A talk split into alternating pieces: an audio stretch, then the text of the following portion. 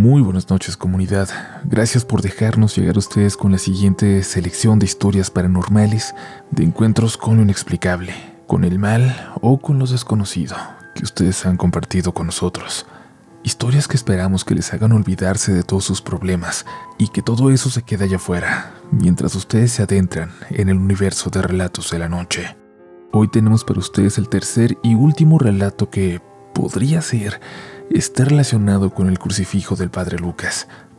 Eso, eso lo decidirán ustedes. Quizás es solo casualidad y ver coincidencias donde no las hay.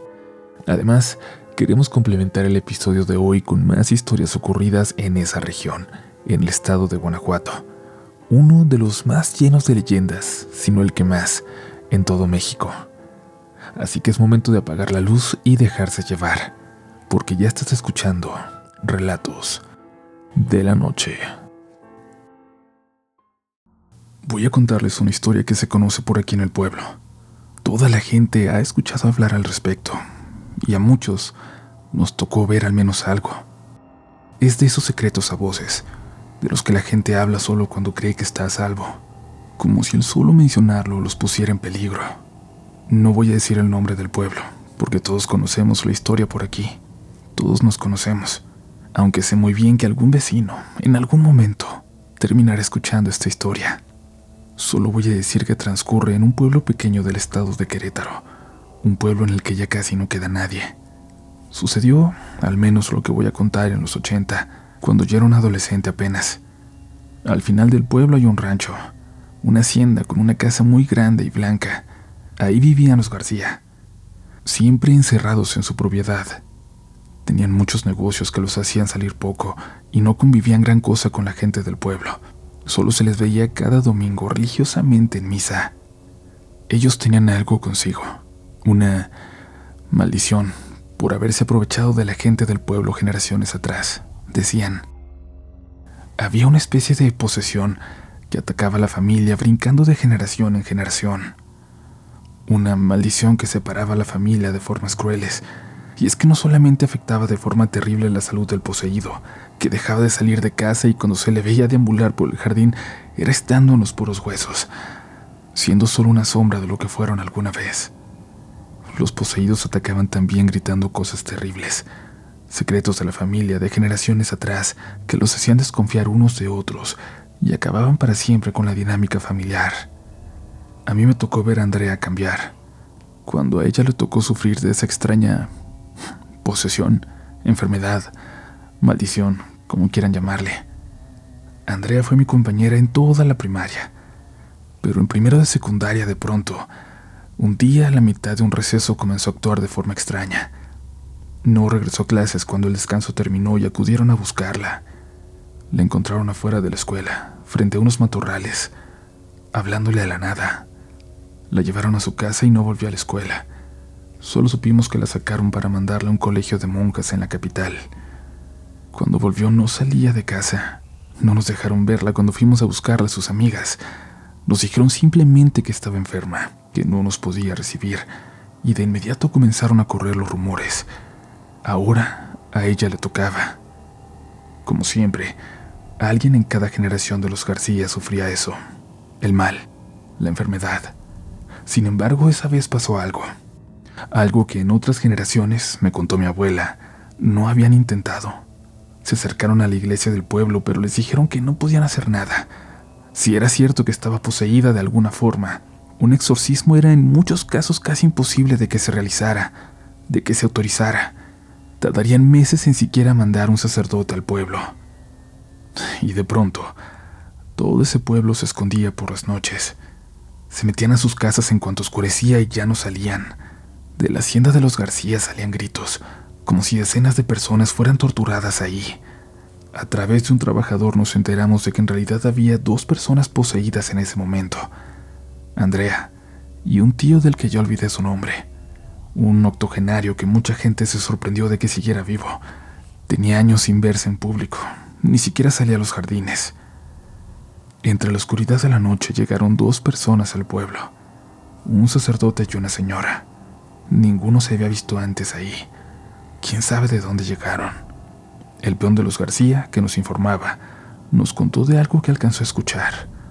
Aquellas personas llevaban algo, una reliquia con lo que podían intentar ayudar. Y miren, no quiero mentir y decir que era un crucifijo. Si les soy honesta, ya no lo recuerdo con exactitud. Y es que yo lo recuerdo así, pero también sé que puede ser que la historia que escuché con ustedes haya moldeado en parte mi memoria. Se dijo que en algún momento la señora que acompañaba al sacerdote les hizo saber algo. Si tenían una oportunidad con aquel ritual, lo cierto es que no se podría salvar a ambos. Y a ella le parecía lo natural intentar mantener a salvo a Andrea. El pobre tío hacía muchos años que había dejado de ser él. Al principio la familia se molestó con ellos, sobre todo con la mujer. La llamaron charlatana, la llamaron bruja. Los corrieron de la hacienda y les dieron unos minutos para salir del pueblo. Después le pidieron al par de trabajadores de confianza que seguían con ellos que se fueran a sus casas.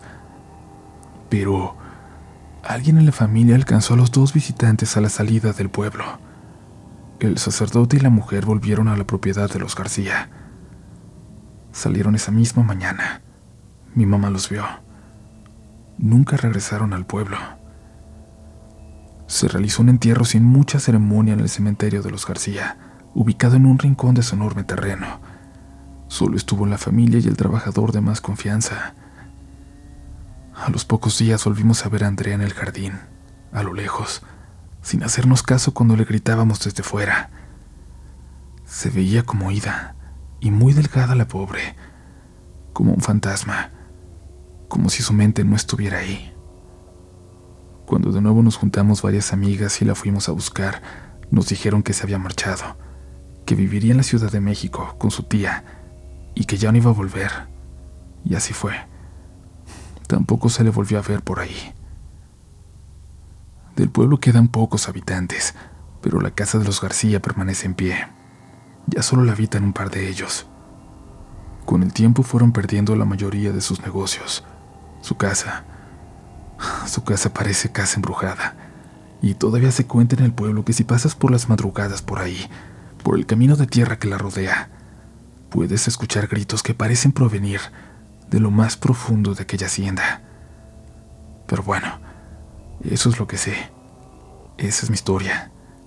Gracias por escucharla.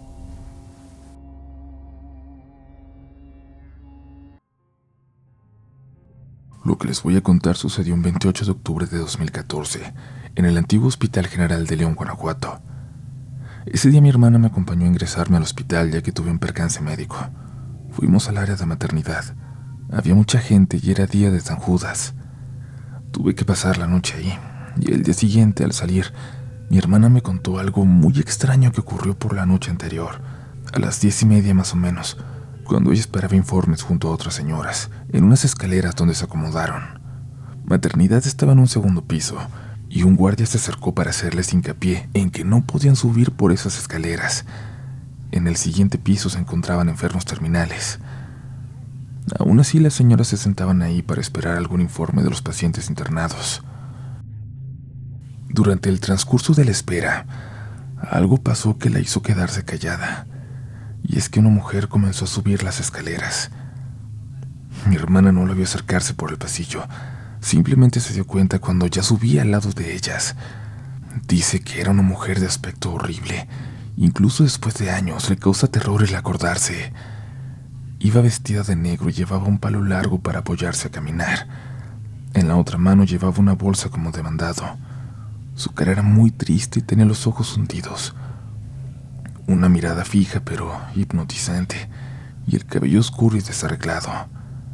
Al verla mi hermana le pidió a las demás señoras que se hicieran un lado para que pasara, pero no le hicieron caso. Cuando la señora pasó a su lado, mi hermana casi sintió un ataque de pánico. Sintió frío. No podía moverse.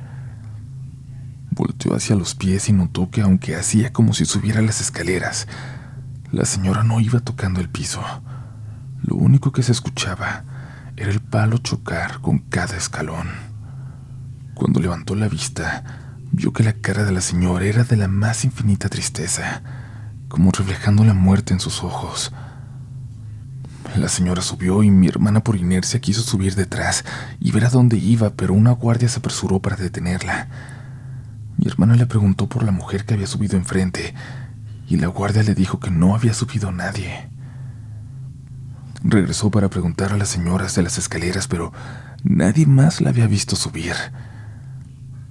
La guardia se había quedado cerca y luego le comentó que eso que acababa de describir ya lo había escuchado de otras personas, que curiosamente se veía cada que alguien ahí arriba fallecía. Por suerte en eso salieron a decirle que yo estaba bien, que pasaría la noche ahí. Mi hermana salió corriendo del hospital y llegó a su casa con muchas ganas de vomitar y fiebre.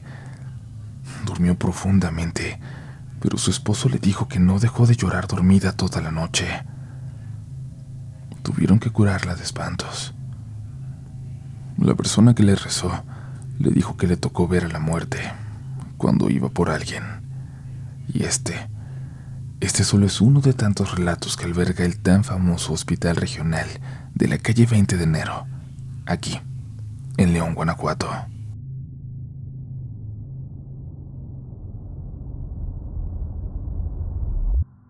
Hola comunidad de relatos. Llevo varios meses escuchándolos al lado de mi hija, y quiero contarles ahora yo algo. Algo que siempre ha sido para mí la prueba de que allá afuera no solamente existe lo paranormal, existe el mal. Voy a compartirles una de tantas experiencias paranormales que me ha tocado vivir. Esta historia nos remonta al año 1992, para ser exacta, a finales del mes de julio. Yo era una niña de tan solo 10 años. Mis hermanas tenían 12 y 14, y junto a mi abuela, mi mamá y una tía, fuimos a visitar a un tío que vivía en una comunidad cerca de Acámbaro, Guanajuato, donde nosotras vivíamos en aquellos años.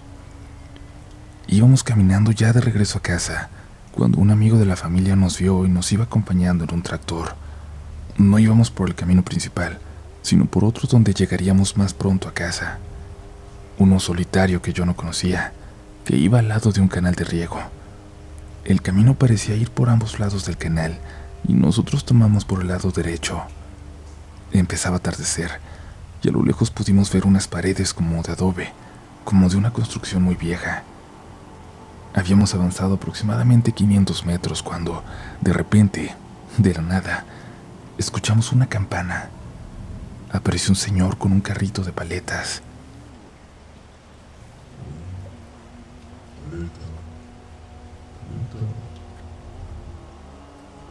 No sé si entre dientes. Lo volteamos a ver. Era alto y pálido y nos pareció extraño que fuera vestido de negro. Parecía que nos llamaba más precisamente a mí o a mis hermanas, pero mi tía nos dijo despacio que no nos acercáramos. Ya casi llegábamos a las paredes de adobe que habíamos visto, parecían unas ruinas. El paletero se adelantó y se metió entre ellas y lo perdimos de vista. Mi mamá y el amigo de la familia decidieron ir detrás de él y seguirlo para ver que no se hubiera escondido ahí. Pero al llegar, ya no estaba. Detrás de las paredes no había nada, y después lo único que había era un campo muy grande arado. No había forma de que aquel hombre hubiera desaparecido. Seguimos caminando confundidas porque no sabíamos dónde había quedado aquel señor. Y comenzó a llover. Ya eran las 7 de la tarde y el camino se empezó a poner muy lodoso. No nos dimos cuenta cuando mi hermana se quedó atrás, apretándose las agujetas y quitándose el exceso de lodo de los zapatos, pero cuando no sentimos sus pasos volteamos para buscarla. No sé si me puedan creer lo que vi, pero vimos volando casi sobre ella, muy cerquita, un pájaro enorme, del tamaño de una persona que parecía prepararse como para llevársela. Le gritamos y le pedimos que corriera, y ella lo hizo de inmediato mientras el pájaro voló muy cerca del suelo, para luego elevarse y perderse rápidamente entre las copas de los árboles a lo lejos. Estábamos cada vez más nerviosos y con miedo, más porque el amigo de la familia nos dijo que no podía seguir adelante, ya no cabía el tractor, tenía que volver y seguir por el otro lado del canal. Nos despedimos y nos apresuramos. Teníamos que pasar después una fila de aproximadamente 100 pinos al lado del camino. Cuando empezamos a pasarlos, notamos que sobre la tierra arada a lo lejos había una colcha blanca con rayas amarillas extendida en el suelo. Cuando llegamos a ella, mi mamá se acercó con una rama para moverla, para ver qué había debajo, qué era lo que estaba cubriendo. Cuando la tocó, fue como si la colcha se hubiera empezado a mover. Empezó a formarse algo debajo de ella. Se veía como como si estuviera cubriendo a una persona, un cuerpo. Recuerdo bien que salimos corriendo todas y que mi abuela no dejaba de gritar que rezáramos. Corríamos porque creíamos que habíamos encontrado un muerto, pero mi hermana volteó en algún momento y dice que alguien venía detrás de nosotras cubierto por aquella manta, que parecía que el aire lo deslizaba por entre los pinos. Corrimos hasta que no pudimos más. Nos pusimos a rezar y así continuamos rezando.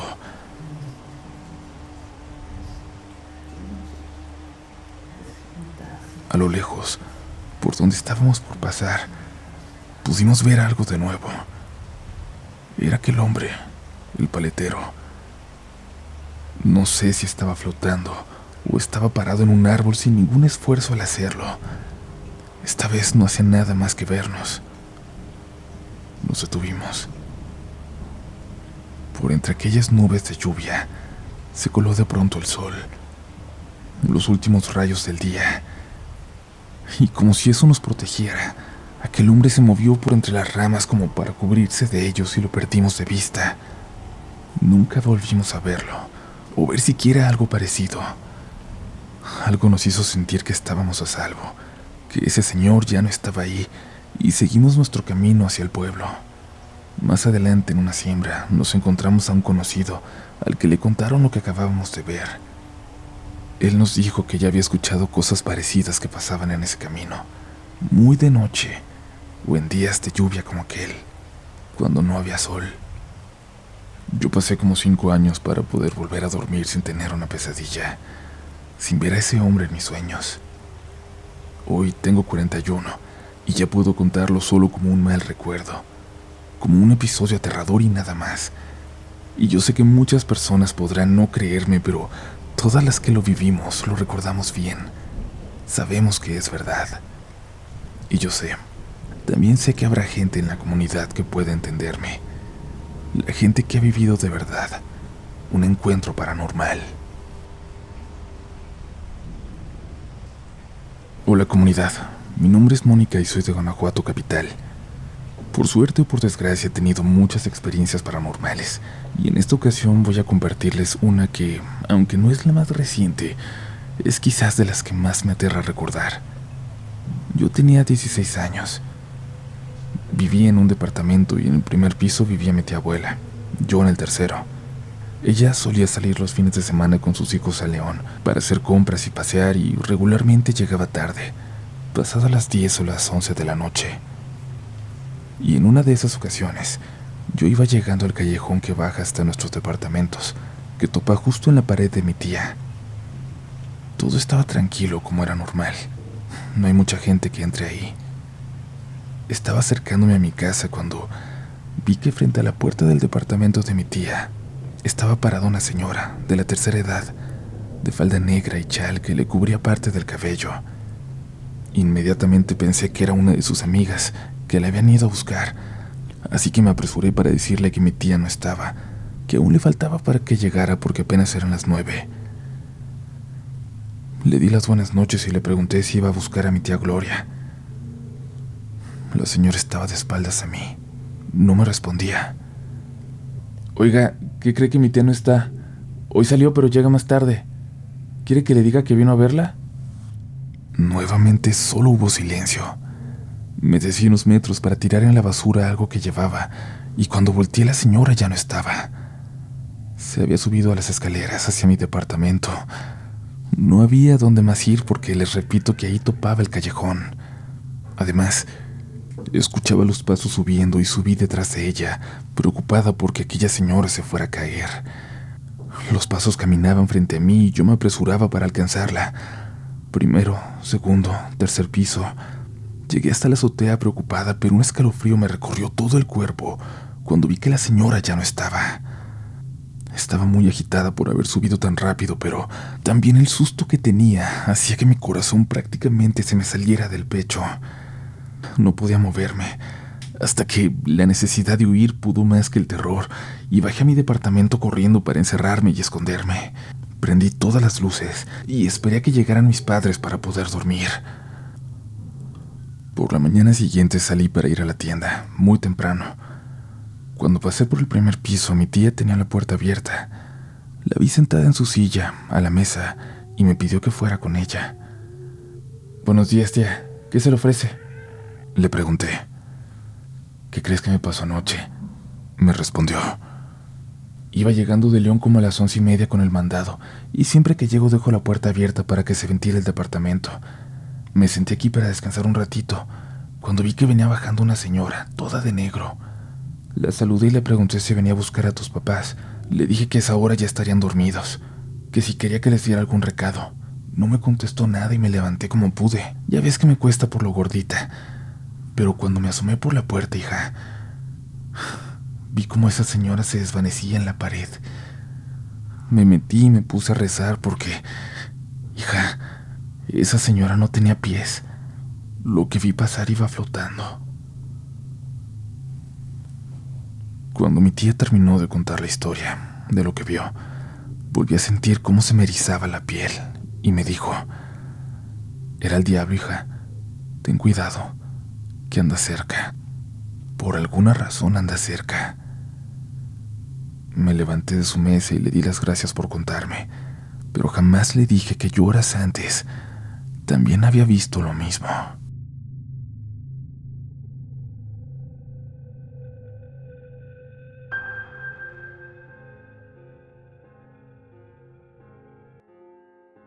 Estas fueron las historias de esta noche.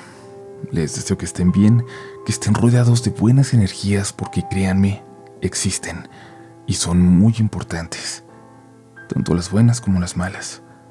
Así que piensen en todo lo bueno que tienen y váyanse a dormir tranquilos, tranquilas. Ya habrá tiempo de asustarnos después, en el siguiente episodio de Relatos de la Noche.